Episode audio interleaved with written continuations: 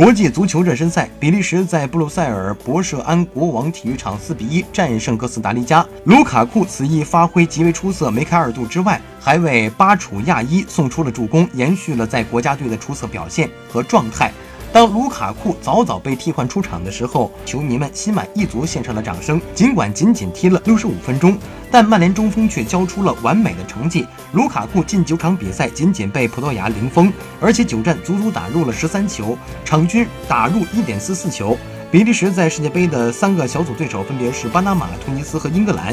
如果能够在对巴拿马、突尼斯保持这样的效率，那么卢卡库就有机会冲击金靴奖。